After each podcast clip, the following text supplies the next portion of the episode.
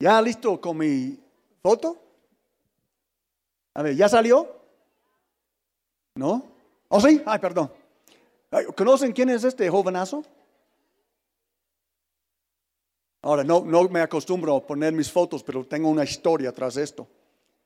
Cuando Liz y yo éramos jóvenes, ella andaba acosándome.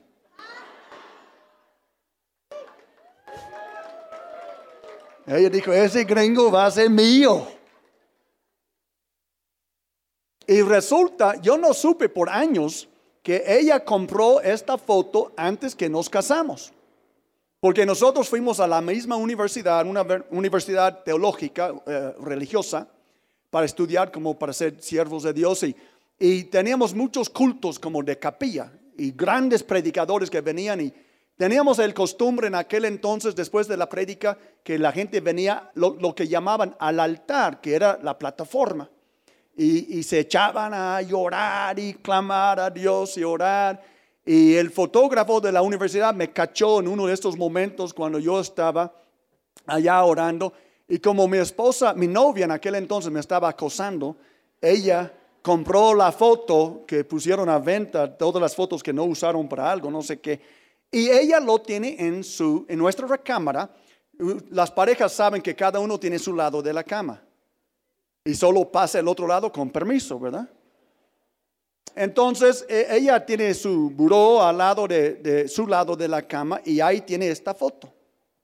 Pero yo tengo que pasar cerca de esta foto para guardar mis pijamas. Entonces, esta foto me trae convicción. Porque muchas veces cuando paso por la foto digo, Señor, así quiero ser, como era. A, veces cuando me siento un poco carnalucho, le digo, Señor, quiero regresar a mi primer amor. Así quiero ser como yo era hace 35 años. Así quiero ser todavía. Yo le doy gracias a Dios por las mamás. Felicito a todas las mamás aquí porque les puedo decir que una razón que esta foto existe, una razón que yo estoy aquí hoy, es porque mi mamá nunca dejaba de orar por mí. Ella oraba por mí cuando yo estaba en la cárcel. Ella oraba por mí cuando yo estaba perdido. Ella oraba por mí. Y gracias a las oraciones de una madre entregada a Dios, yo fui salvo y hoy estoy aquí parado porque Dios ha puesto mujeres de oración en mi vida. Podemos dar un aplauso a todas las mujeres de oración. Amén. Hoy vamos a hablar otra vez acerca de la casa. Hemos hablado ya, esa es la, cuarta, la cuarta plática en la casa. Hablamos la semana pasada, disciplina. Pero esa es la casa de Dios, porque la casa de Dios, bueno, no es la lona, Ustedes son la casa de Dios. Nosotros somos la casa de Dios.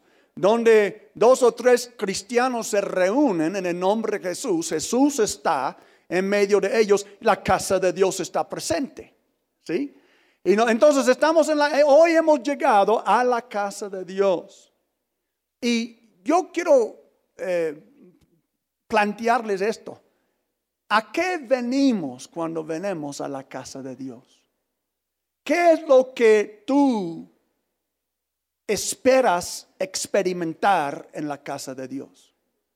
Yo recuerdo cuando Liz y yo éramos jóvenes hace 100 años y nosotros, nosotros allá cuando nos conocimos en la universidad teníamos una cierta expectativa. nosotros esperábamos experimentar algo en particular cuando llegábamos a la casa de Dios.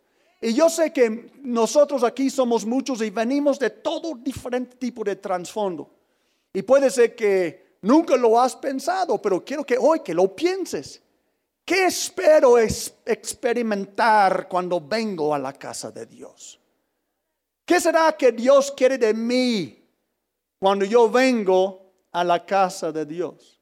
¿A qué vengo? ¿Solo a ser servido, a comer palomitas o qué? No estoy echando tierra a los que están comiendo palomitas, provecho. Pero yo creo que no vinieron para comer palomitas. Creo que no vinieron para ser, bueno, espero que no entretenidos. Hablamos la semana pasada de que en una buena casa, en un buen hogar, hay protocolo. Hay formas que opera una familia, hay reglas entendidas entre todos los miembros de una familia. Hablamos la semana pasada que a los hijos les corresponde obedecer y honrar a sus padres, es parte del protocolo de una familia, y a los padres disciplinar e instruir a los hijos. Porque cada familia tiene que tener un protocolo para el bienestar de todos los miembros, especialmente los hijos mientras van creciendo, que no sean salvajes, que tengan protocolos, que entiendan cómo funcionar en la vida. Pues, ¿qué tal la casa de Dios? ¿Será que la casa de Dios también tiene protocolos? Yo quiero decirles que Dios sí tiene protocolos. Hay maneras de acercarse a Dios y hay maneras que no. Hay maneras de comportarse en un culto cristiano y hay maneras que no. Y nosotros no somos muy tradicionalistas, ustedes saben, somos muy en cuanto a tradiciones porque lo que nos interesa es tener un encuentro con Dios. Pero aún con los encuentros de Dios hay protocolos. Es decir, que hay maneras que puedes adorar a Dios como se debe hacer y hay maneras de hacerlo de marca patito. ¿Sí no? Entonces hay que saber cómo hacerlo. Porque no es que yo puedo dar a Dios lo que me pegue la gana y Él va a estar satisfecho. Dios sabe cómo quiere las cosas. ¿O a poco alguien quiere comer la comida como el cocinero quiera, aunque no le gusta? No. Cuando servimos a Dios un plato hay que saber cómo a Él le gusta. Y preparar el plato como a Él le gusta, no como a ti te gusta, pero como a Él le gusta. Entonces hay protocolo. Ahora, lo que quiero mostrarles hoy, vamos a a tomar una mujer como ejemplo, como estamos celebrando todo el mes de mayo, estamos celebrando las mujeres, las mamás, las damas. Hay una mujer en la Biblia que nos enseña una lección de protocolo que yo jamás puedo olvidar. Eh, eh, pero antes de leer su historia, les voy a decir que vamos a descubrir, y yo quiero que vayan checando esto conmigo. En la casa de Dios, ¿dónde estamos? Y hay casas de Dios en todo el mundo operando en este, este, momento. En la casa de Dios hay amor. Digan conmigo, en la casa de Dios hay amor. Ahora, algunos están pensando, pero yo pensaste, yo pensé que dijiste que hay protocolo. Sí, hay protocolo. Un protocolo no es falta de amor. Un protocolo te ayuda a saber cómo amar. Sí, porque amar es un verbo, es un una acción. Amar no es un sentimiento. Si mis sentimientos siguen mis actos de obediencia. Si uno hace lo que se siente nada más, es una persona mal disciplinada, ¿sí o no? Entonces una persona disciplinada sabe que hay protocolos. Yo voy a dar el besito a mi mami si lo siento o no. ¿Por qué? Porque es el protocolo de mi casa.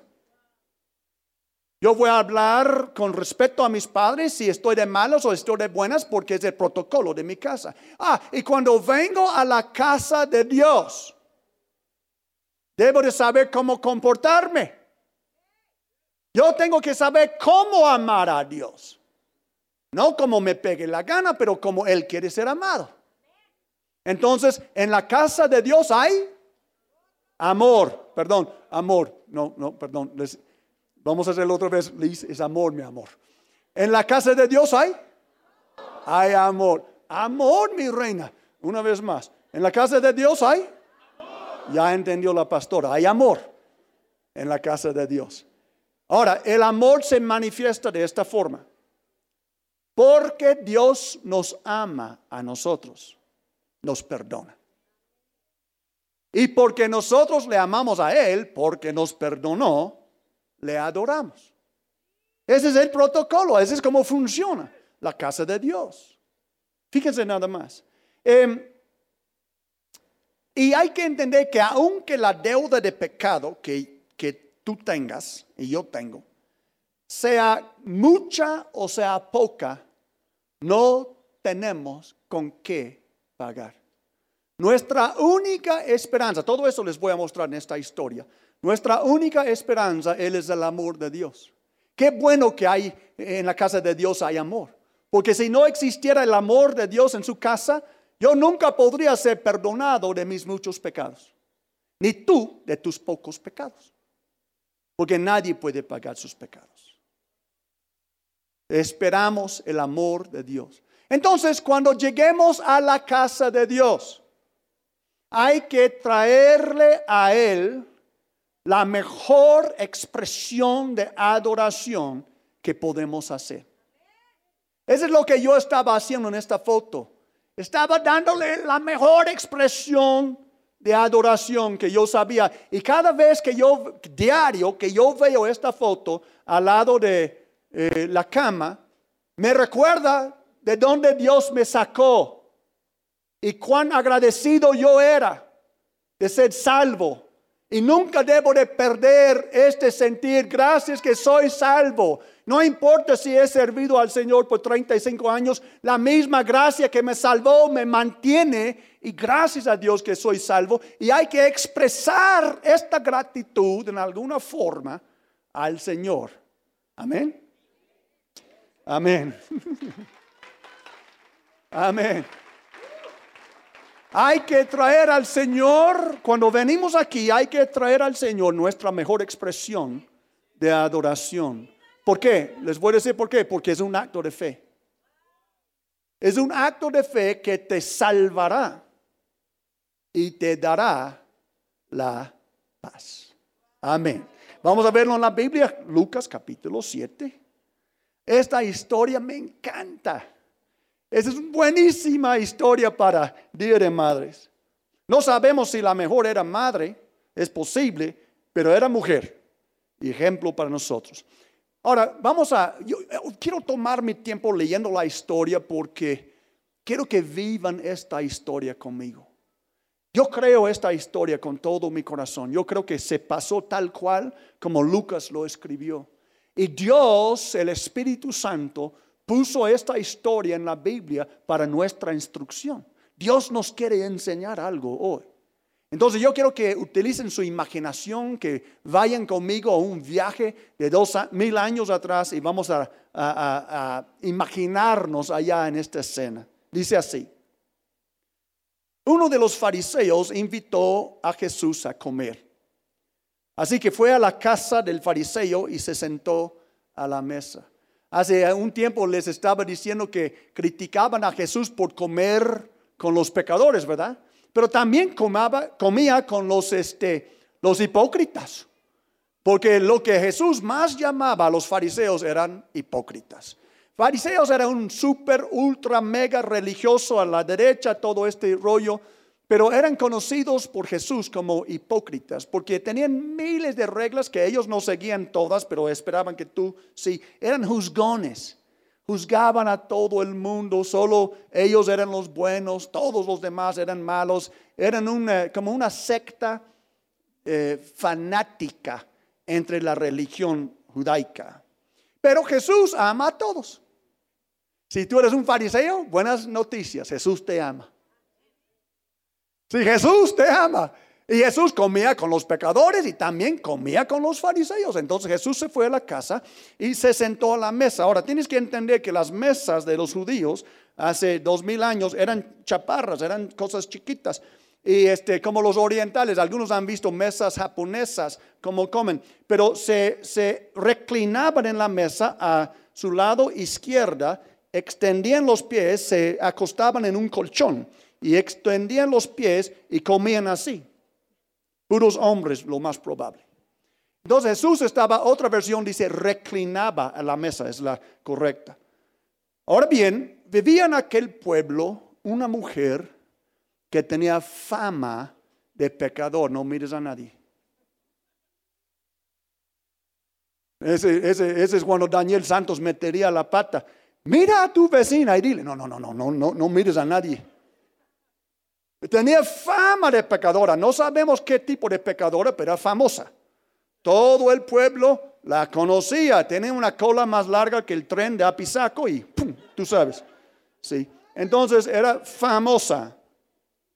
Cuando ella se enteró de que Jesús estaba comiendo en casa del fariseo, se presentó con un frasco de alabastro lleno de perfume. Eso es algo muy caro. ella escuchó el chisme que Jesús estaba en la casa del fariseo. Ahora, jamás el fariseo, fariseo iba a invitar a esta mujer. Porque los fariseos jamás comerían con una pecadora. Y yo me imagino que cuando ella llega, ella escuchó que Jesús estaba allá. Y ella llega a la puerta con su botella de perfume muy caro. Yo me imagino la sirvienta, porque los fariseos eran conocidos por ricos también. Yo me, entonces seguro que este señor tenía sirvientes. Yo me imagino la sirvienta llegando a la puerta, abriendo la puerta y viendo la famosa.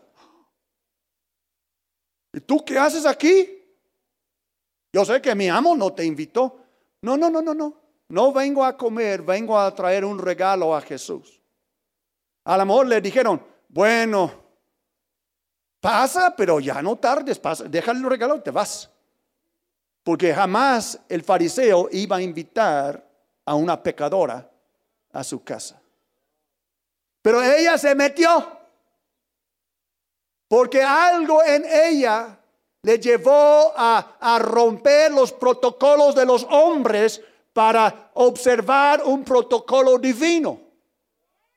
Algo en ella le impulsó a tomar el riesgo de ser avergonzada, el riesgo de más chismes, ella tenía que ver a Jesús. Yo espero que cuando nosotros vengamos aquí, que un día en el corazón de cada uno de nosotros hay algo que dice, tengo que ver a Jesús. Voy al culto porque quiero ver a Jesús, quiero estar con mis hermanos y experimentar algo con Él. Llorando, se arrojó a los pies de Jesús. Recuerden que reclinaban sobre colchones, entonces los pies de Jesús estaban extendidos fuera de la mesa. Todos los hombres tenían sus pies extendidos fuera de la mesa. Entonces, yo me imagino, porque no, no nos dice todo, pero me imagino que cuando entró no estaba llorando todavía, pero bien nerviosa me imagino. Ella, ella sabía, voy a hacer algo con este perfume. Y cuando ella entra en el cuarto donde está Jesús, ya no pudo más cuando ella se echó, ya estaba llorando. Llorando, se echó a los pies de Jesús y agarra sus pies entre sus manos. La Biblia dice, de manera que se los bañaba en lágrimas. Yo me imagino que ella no estaba planeando, voy a llegar y voy a llorar mucho para bañar sus pies. Era algo que salió de su alma. Claro que quería hacer algo con el perfume porque vino preparada para ungirle. Al amor ella no sabía, no solo vas a ungir sus pies, vas a bañarlos con tus lágrimas.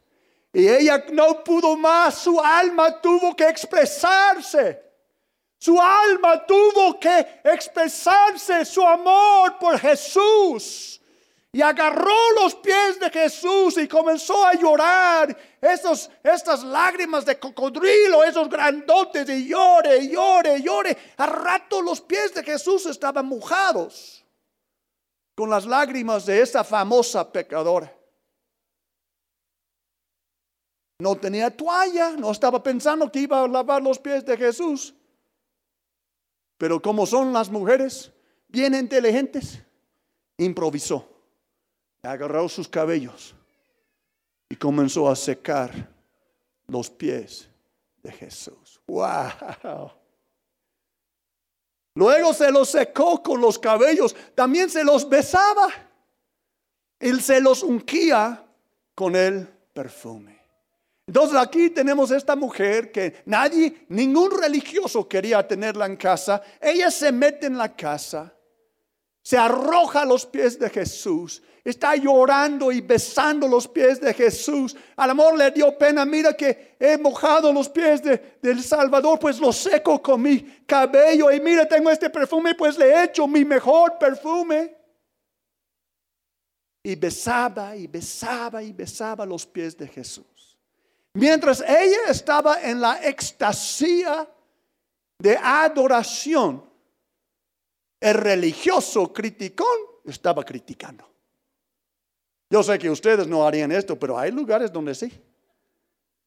Ahí tienes el hermano recién en la fe, moco salido, llore, llore, gritando, alabando al Señor y un religioso diciendo, qué exagerado.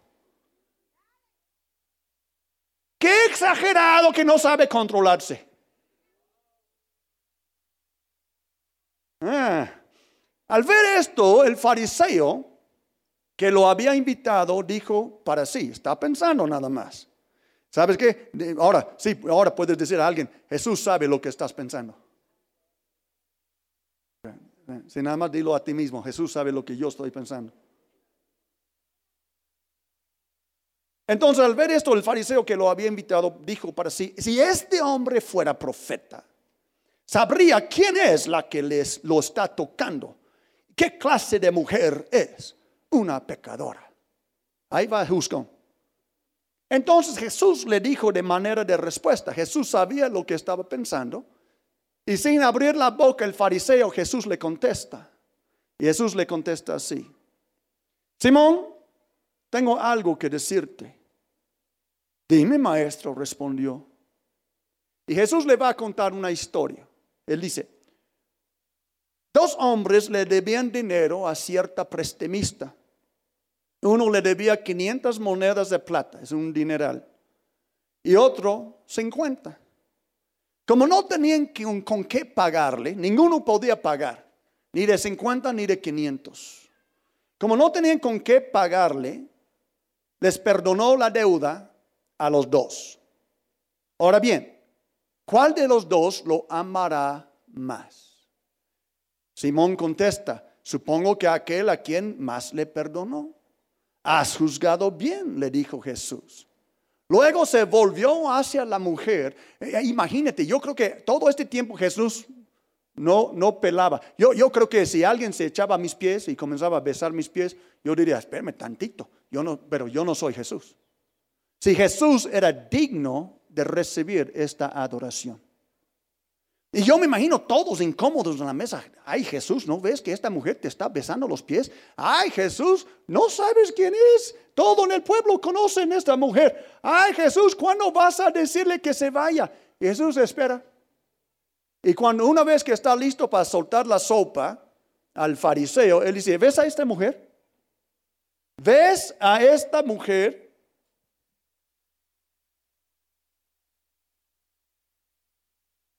Cuando entré en tu casa no me diste agua para los pies, pero ella me ha bañado los pies en lágrimas y me los ha secado con sus cabellos.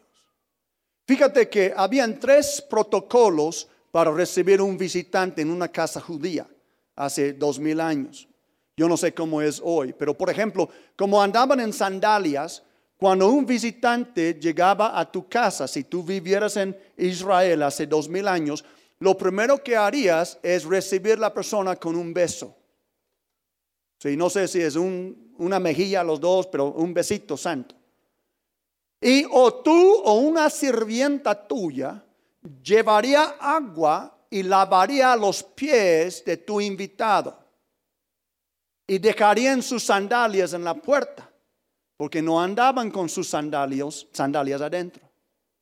Además, alguien pondría un poco de aceite en la cabeza del invitado.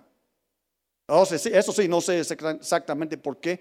Dicen que hace brillar el cabello, pero lo hacían. Entonces Jesús va a hacer una observación con este religioso.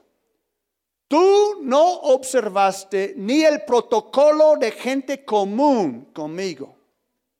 Pero esa mujer hizo mucho más que lo común. Entonces Jesús le dice, ahí va, porque entiendas, voy leyéndolo. Él dice, tú no me besaste, pero ella desde que entré no ha dejado de besarme los pies. Tú no me ungiste la cabeza con aceite, pero ella me ungió los pies con perfume, mucho mejor que aceite. Entonces Jesús está diciendo, mira, no, yo me imagino, no sé por qué me invitaste, si ni siquiera me mostraste la educación básica de un anfitrión. Pero esta mujer que tú estás criticando en tu corazón, que sepas que ella me ha honrado hoy.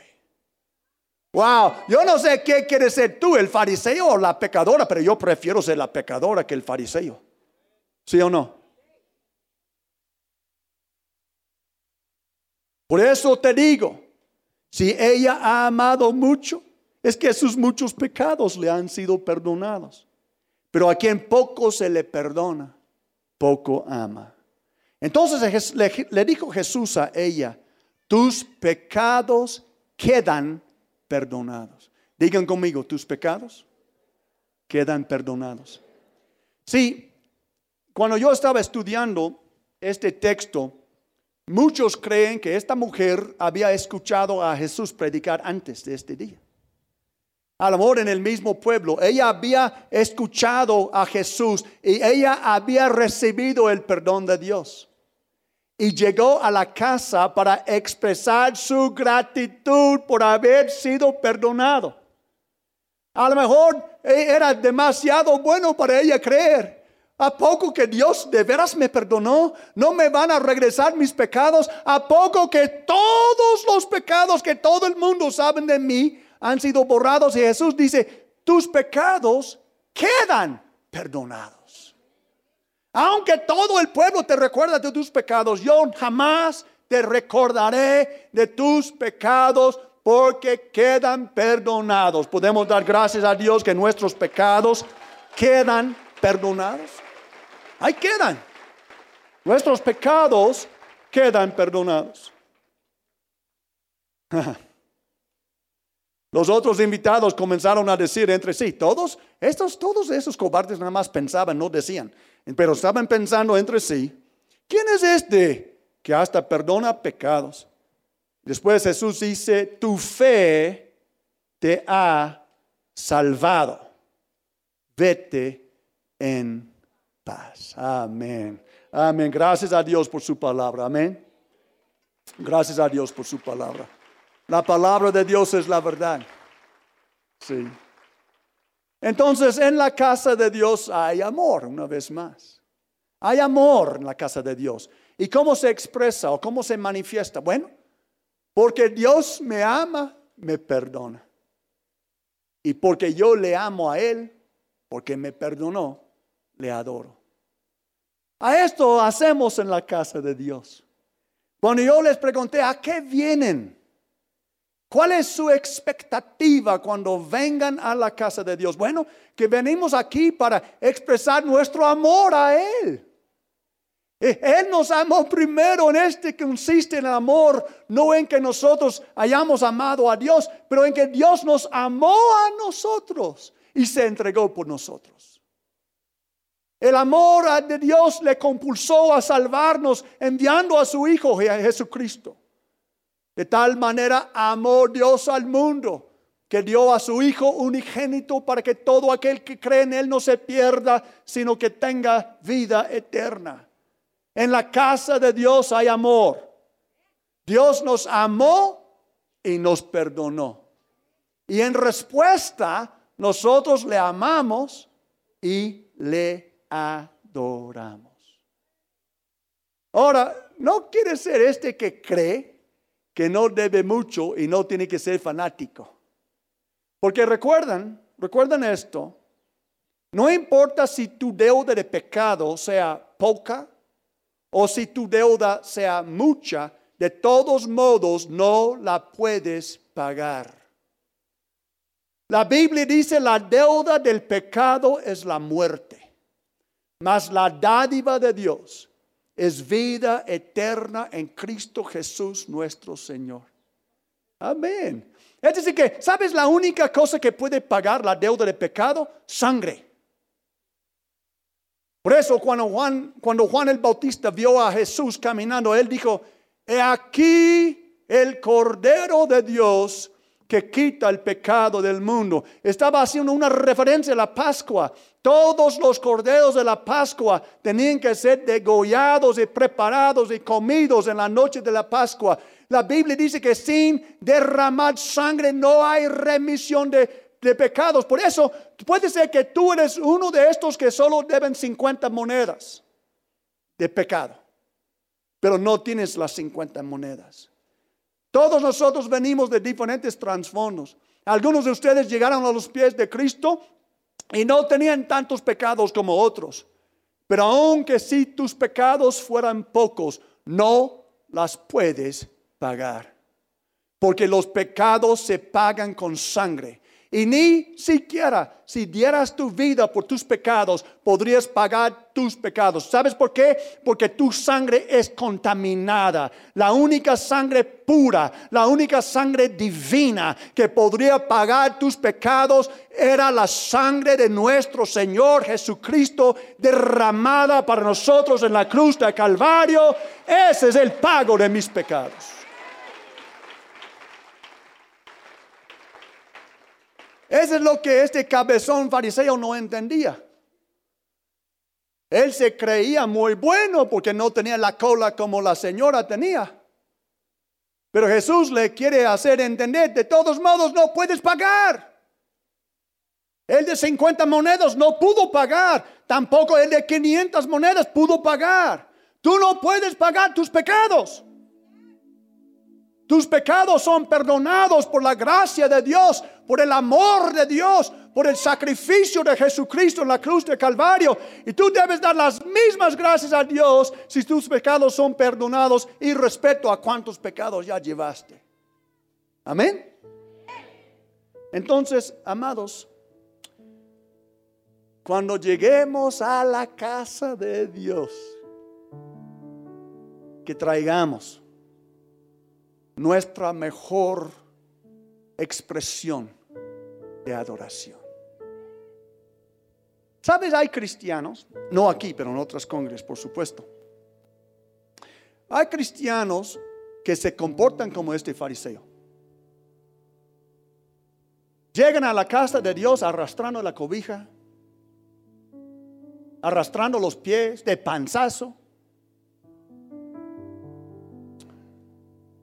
Y yo me imagino Dios diciendo, oye, ¿por qué veniste? ¿Por qué veniste si ni siquiera me diste el beso?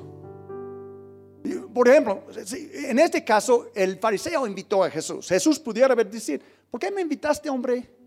Si ni siquiera me mostraste el respeto que mostrarías a otro fariseo. No me diste mi beso. No lavaste mis pies. No ungiste mi cabeza.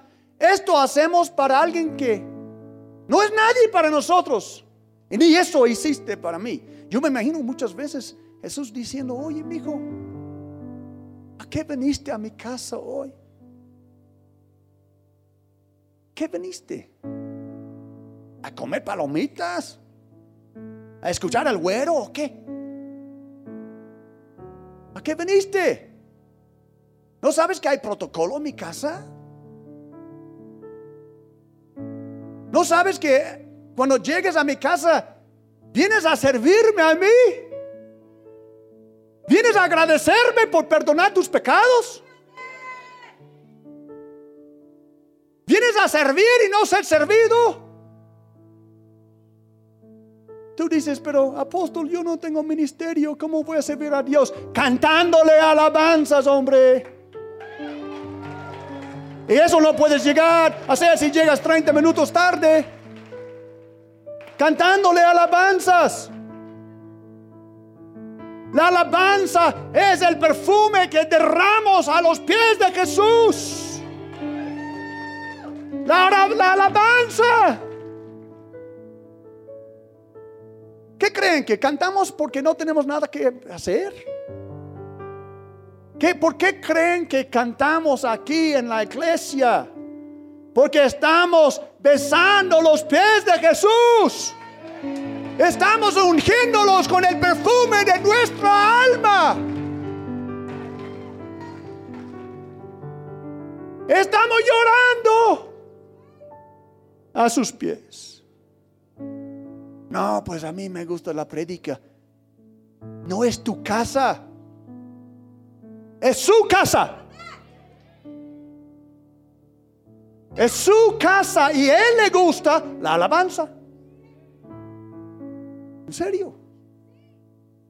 A él le gusta la alabanza. Para él es importante que tú abras tu boca y derrames tu alma aquel que es digno de recibir tu mejor expresión de adoración. Él es digno, podemos darle gloria. Dile, tú eres digno, Señor, tú eres digno, Señor, tú eres digno, Señor, tú eres digno, Señor. Ay, Dios mío. Digan conmigo, digan conmigo, apóstol, te amo, aunque me digas la verdad. Sí, porque yo sé que estoy tirando tierra a la mitad de la gente ahorita. Porque más que la mitad llegan tarde. Como si, como, como si fueran llegando al mole del pueblo, caramba. Como si fuera poca cosa.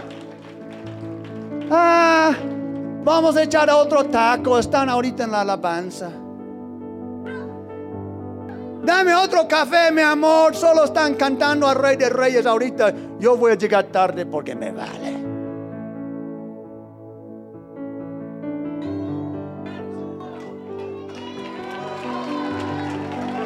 Ay, sánalo, llévatelo, Señor. ¿O no? Ahora mira, a mí me toca educarles. Entonces les estoy tratando de educar. Quiero que entiendan por qué venimos aquí. Ese no es una práctica de autosuperación, caramba. No. Es la casa de Dios. Lo que les estoy diciendo es la palabra de Dios. Es la verdad de Dios. No debemos, y ustedes, los, nuevos yo entiendo, pero ustedes que ya son bigotones, no debemos de llegar a la casa de Dios solo para ser servidos. Si eres salvo, tienes que venir a la casa de Dios para ofrecer tu mejor expresión de adoración. Amén.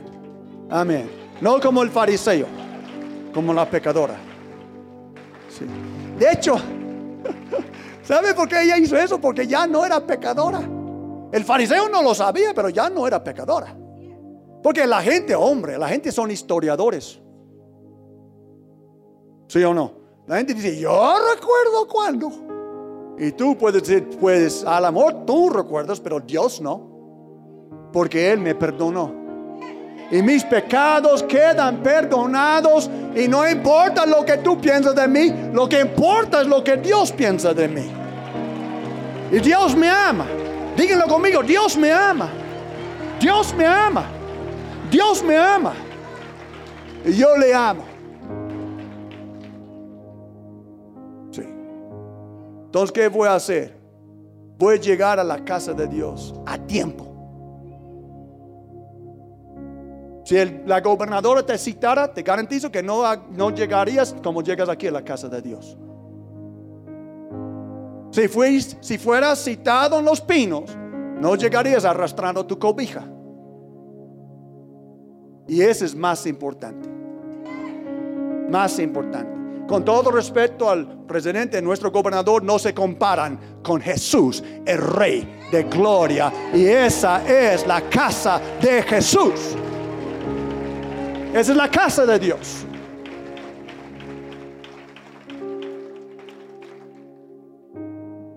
Entonces, aunque somos relax y el predicador lleva jeans, no quiere decir que es poca cosa lo que estamos haciendo. No es poca persona que estamos adorando, es el creador del universo. Y cuando abrimos este culto a las 11 en punto, abrimos este culto para cantar al Rey de Reyes, al Señor de Señores, para echarnos a sus pies, para llorar sobre sus pies, para besarle los pies, para ungirlo con aceite, con perfume.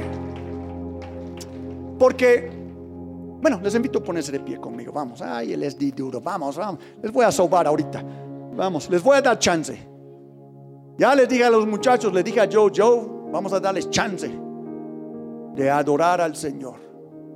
Pues algunos llegaron tan tarde que ni siquiera les tocó un canto. Entonces les vamos a dar chance. Que se rediman. ¿Entiende? Es su casa. Si tú entras en los pinos, tú vas a tener que observar un protocolo. Es la casa del Señor. Hay un protocolo que nosotros tenemos que llevar. Venimos aquí a adorarle. Venimos aquí a ofrecerle gratitud. Por medio de Jesucristo, le ofrecemos el sacrificio de alabanza, dice Hebreos. El fruto de nuestros labios que confiesan su nombre. Confesamos, Jesús es el Señor. Y el Padre dice, sí, échale. Jesús es el Señor. Y el Padre dice, sí, échale. Jesús es el Señor. Yo no quiero llegar demasiado tarde para decir eso. Porque esa es mi expresión.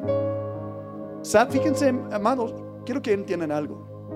¿Recuerdan lo que Jesús dijo a la señora? Él dijo, tu fe te ha salvado. Vete en.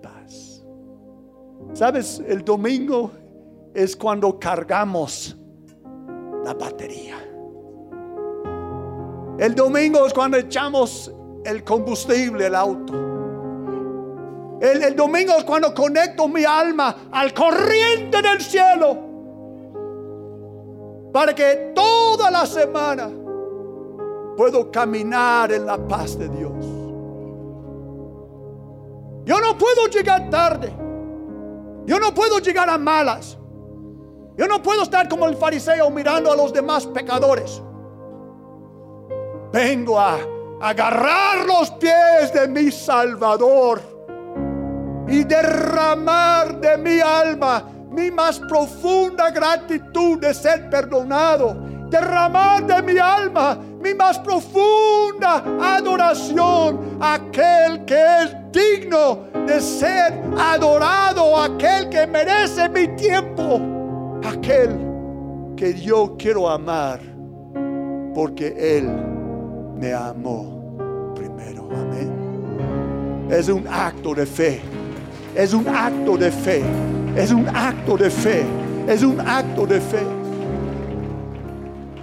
Y sabes, la fe no es lo que tú dices creer. Lo voy a decir otra vez. La fe no es lo que tú dices creer. La fe es lo que demuestras creer. Yo demuestro lo que creo con mis actos. ¿Qué estás diciendo a Dios cuando vengas aquí a hacer tu santa voluntad en vez de la suya? ¿Qué estás diciendo? No, hoy yo les ofrezco la oportunidad de arrepentimiento. Y que nos ajustemos que nos digamos, no, desde hoy en adelante, cuando yo llego a la casa de Dios, yo sé a qué voy. Cuando yo llegue a la casa de Dios, voy a traer mi alabastro de perfume, voy a traer mis cabellos listos, me voy a traer mis besos, lo voy a alabar porque yo sí creo en Jesús. Es un acto de fe y voy a recibir la paz de Dios y voy a caminar toda la semana con una paz sobrenatural porque yo ofrecí al Señor lo que Él merece, que es mi mejor alabanza. Amén.